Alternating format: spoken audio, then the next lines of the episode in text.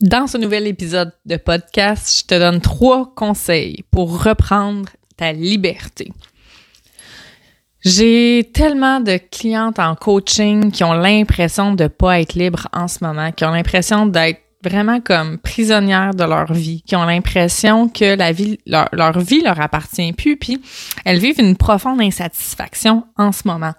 Il y a une grande, grande soif de liberté chez elles, puis pour elles, c'est vraiment difficile de reprendre contact avec ça, puis je les comprends très bien parce que j'ai vécu aussi euh, ces situations-là d'avoir de la difficulté à reprendre ma liberté. Et c'est quelque chose qui me rendait euh, immensément malheureuse. J'avais le profond sentiment de pas être libre, puis je me suis rendu compte que j'avais fait une série de choix dans ma vie qui, sur le coup, c'était des choix qui me semblaient très judicieux, tu sais, qui convenaient à ma situation euh, de, de conjointe et de maman et tout ça, avec des responsabilités. Puis c'était correct dans le temps. Les choix que j'ai faits, je les ai faits dans euh, le, meilleur intérêt de moi puis de ma famille. Euh, par exemple, ces choix-là ont fini par m'étouffer on finit par me rendre vraiment euh, prisonnière de ma propre vie. Euh, et c'est là que j'ai dû travailler justement pour reprendre ma liberté. Pour vraiment euh, vivre une vie qui est satisfaisante, qui est épanouie, une vie où est-ce que, tu sais, je scintille, les gens me, me disent, m'arrêtent pour me dire à quel point je suis épanouie, c'est pas, pas des blagues, tu sais, mes amis m'appellent pour me dire à quel point j'ai changé, mais tout ça, est venu du fait que j'ai posé des actions, que j'ai utilisé mes outils créatifs, mais aussi que euh, j'ai repris ma liberté, j'ai repris mon, mon pouvoir d'action sur ma liberté.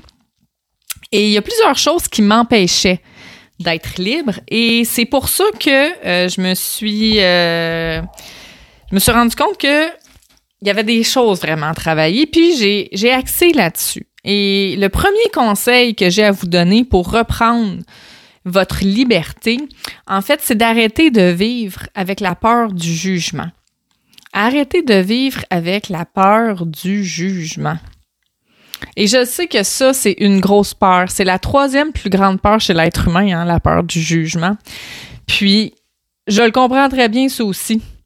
Parce qu'à un certain moment, euh, sais, je me, je me cachais, je cachais mes couleurs, euh, tu sais, je cachais euh, mon côté euh, funky, je cachais ma lumière, je restais dans l'ombre, j'avais peur de déranger, j'avais peur de ce qu'on allait dire de moi, j'avais peur d'afficher mes croyances sur le, tu sais, je, je crois aux énergies, je travaille en Reiki, je travaille avec les propriétés des pierres, avec les cartes d'oracle, mais aussi avec des outils très traditionnels aussi, des actions concrètes mais mon approche créative funky était pas euh, quelque chose de reconnu dans, dans le milieu où je travaillais, en milieu scolaire ou en CLSC euh, au Québec.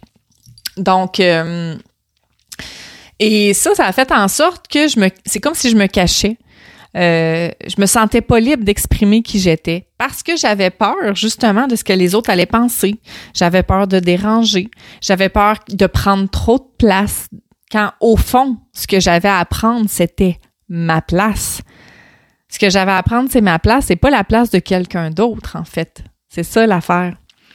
J'avais peur de déranger. Et souvent, quand on commence à s'affirmer, quand on commence à afficher nos couleurs, à rayonner, à scintiller, à, être heureuse, à être épanouie, quand on se rapproche de cet état-là, ça fait réagir les gens ça fait réagir les gens autour de nous parce que euh, ça les confronte. On est le miroir hein, des gens. Donc, euh, quand ils nous regardent être heureuses, euh, ça provoque un inconfort en eux.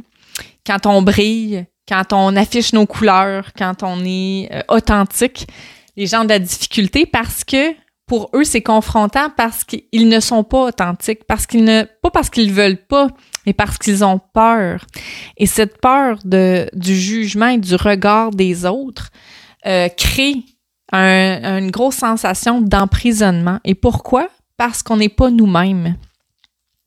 C'est comme si on jouait un rôle toute notre vie. Les acteurs, en fait, ils jouent un rôle, mais quand ils ont fini, Hein? le tournage est terminé, ils ont fini leur journée. Mais ils reviennent eux-mêmes. Ils sont plus le personnage. C'est terminé, ce personnage-là. Mais quand on a peur du jugement des autres, c'est comme si on vit avec. C'est comme si on vit avec un, personnage. Ou on montre, ou ça peut être aussi euh, vu de façon qu'on montre juste une facette de nous. On montre juste une facette, tu sais, puis une facette très, très, euh, très, très beige, tu sais, très euh, triée sur le volet, tu sais, une facette qui dérange pas trop, qui va, qui va, qu'on veut qu'il plaise à tout le monde, puis en même temps, tu sais, c'est qu'on peut pas plaire à tout le monde. Donc, on est toujours insatisfait parce que dans le fond, on plaît jamais à tout le monde de toute façon. Fait que peu importe ce qu'on fait, on plaira jamais à tout le monde. Donc, pourquoi essayer de plaire aux gens, en fait? C'est ça aussi. Et ça part de l'amour que vous vous portez aussi, mesdames. Ça dépend de l'amour que vous vous donnez et de la valeur que vous vous donnez. Si vous pensez que le jugement des autres est plus important que votre propre jugement, il est là aussi le problème. On a peur du jugement des autres quand on accorde aux autres euh, une plus grande valeur à, leur jugement qu'aux nôtres. Et sincèrement, à qui vous devriez plaire? À monsieur, madame, tout le monde? À un collègue, à un patron, une voisine ou à vous-même? Avec qui vous allez passer le restant de vos jours? Ben, c'est avec vous.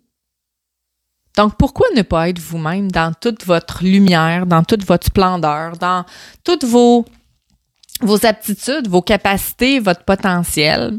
Oui, oui, on a des lacunes. Oui, on a des points plus sensibles. On peut avoir certaines, on peut appeler ça des faiblesses, on peut appeler ça des défauts, appeler ça comme vous voulez. Euh, des aspects un peu plus vulnérables de nous-mêmes, mais à qui on devrait plaire au bout de la ligne? C'est vraiment à nous-mêmes. Donc, moi, un conseil pour reprendre sa liberté, le premier conseil, c'est de cesser de vivre avec la peur du jugement.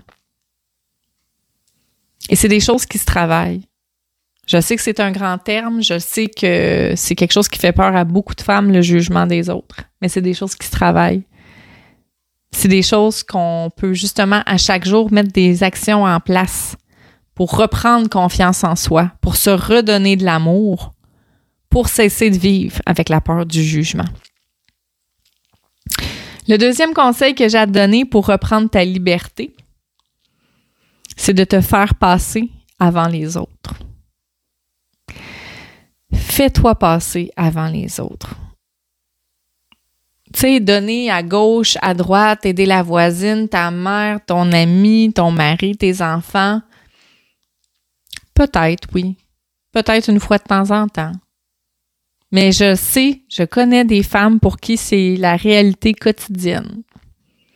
D'être envahies par les demandes, les besoins des autres, elles font passer tout le monde avant elles.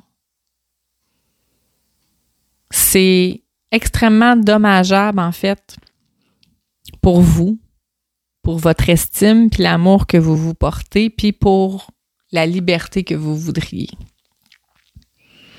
Comment voulez-vous être libre dans votre vie, vous sentir sereine, épanouie quand vous faites passer tout le monde avant vous?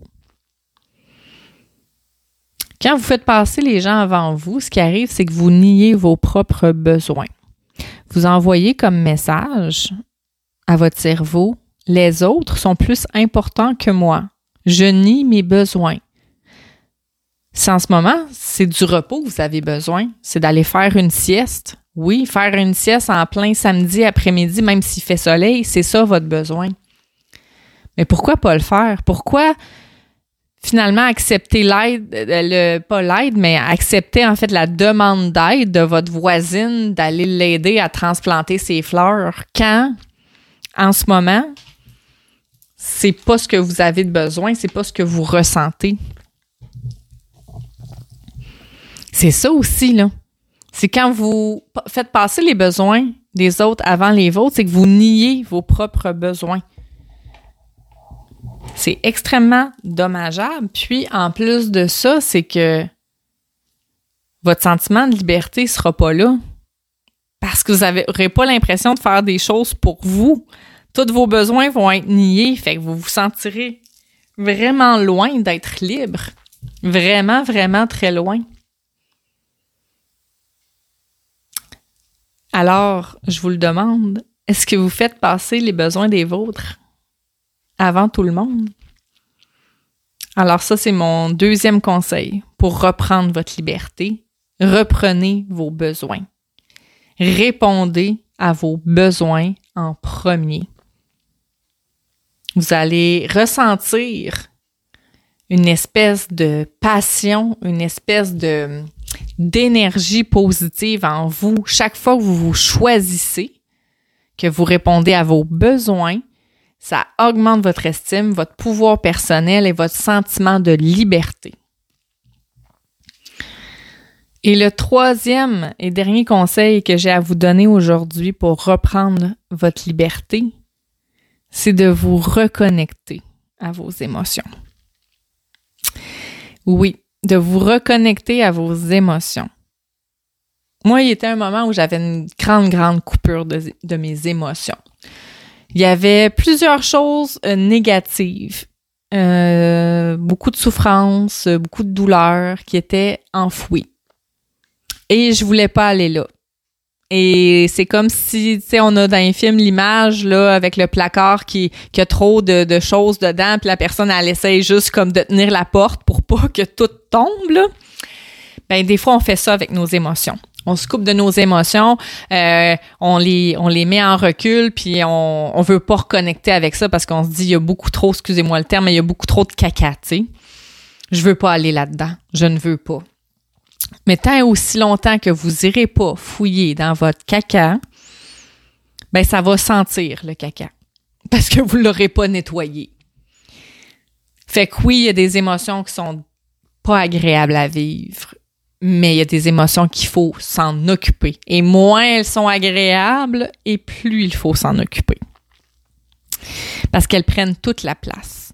Et quand vous n'êtes pas connecté à vos émotions, ce que ça fait, c'est que vous pouvez pas vous sentir libre. Parce qu'il y a une partie de vous qui est toujours en combat. Il y a une partie de vous qui est tout le temps à essayer, qui est tiraillée à essayer de fermer l'espèce de porte de placard qui déborde. Il y a une partie de vous qui est occupée à juste pas vouloir sentir le caca, à mettre du push-push qui sent bon, tu sais. T'essayes de camoufler. Mais ça, quand t'es coupé comme ça, tu peux pas te sentir libre. Parce que c'est comme s'il y a toujours quelque chose qui est euh, qui te surveille, tu sais, au-dessus de ton épaule, là, puis tu sais pas quand est-ce que ça va te sauter dessus, là. Ben, c'est un peu ça. Fait que plus tu essayes de te déconnecter de tes émotions, d'oublier tes souffrances, de juste mettre tout ça de côté, plus tu les traites pas, plus tu essayes de les mettre en retrait, plus elles vont pousser fort dans la porte et moins tu vas te sentir libre. Donc, pour se libérer, il faut aller fouiller là-dedans. Puis moi, j'ai dû aller fouiller là-dedans. Puis je vous dis pas que ça a été plaisant, mais ça a été tellement libérateur.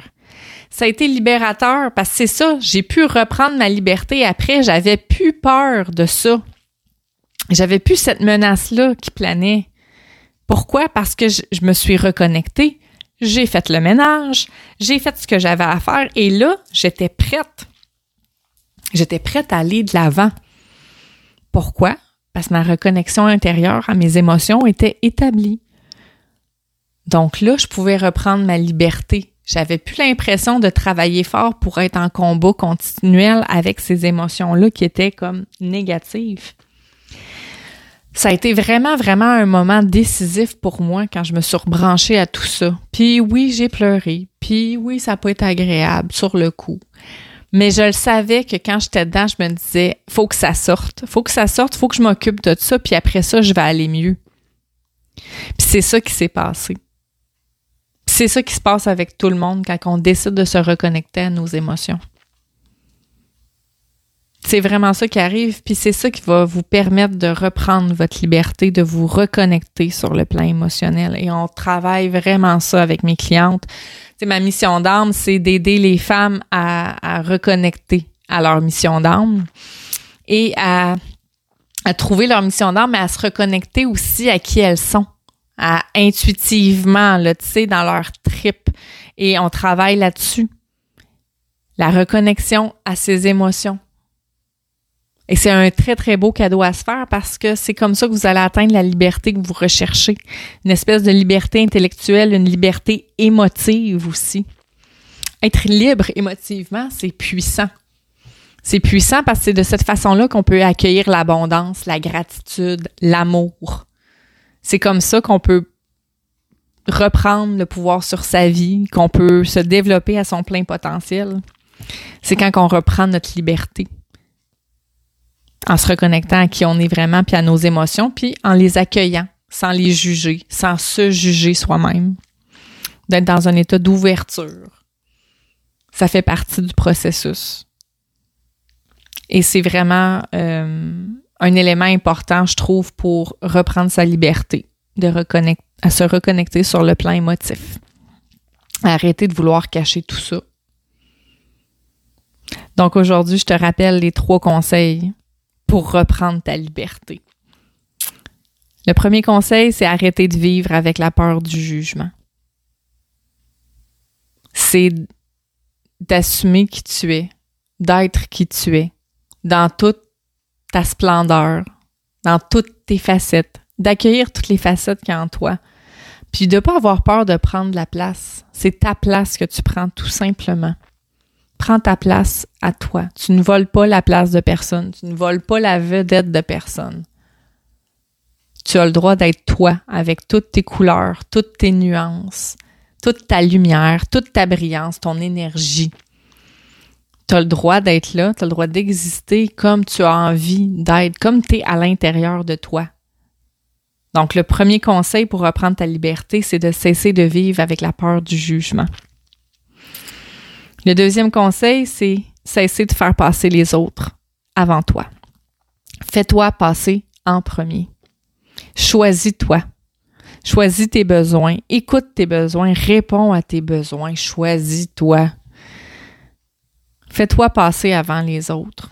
Tu es ta propre priorité. Ça va vraiment t'aider à reprendre ta liberté si tu te choisis enfin.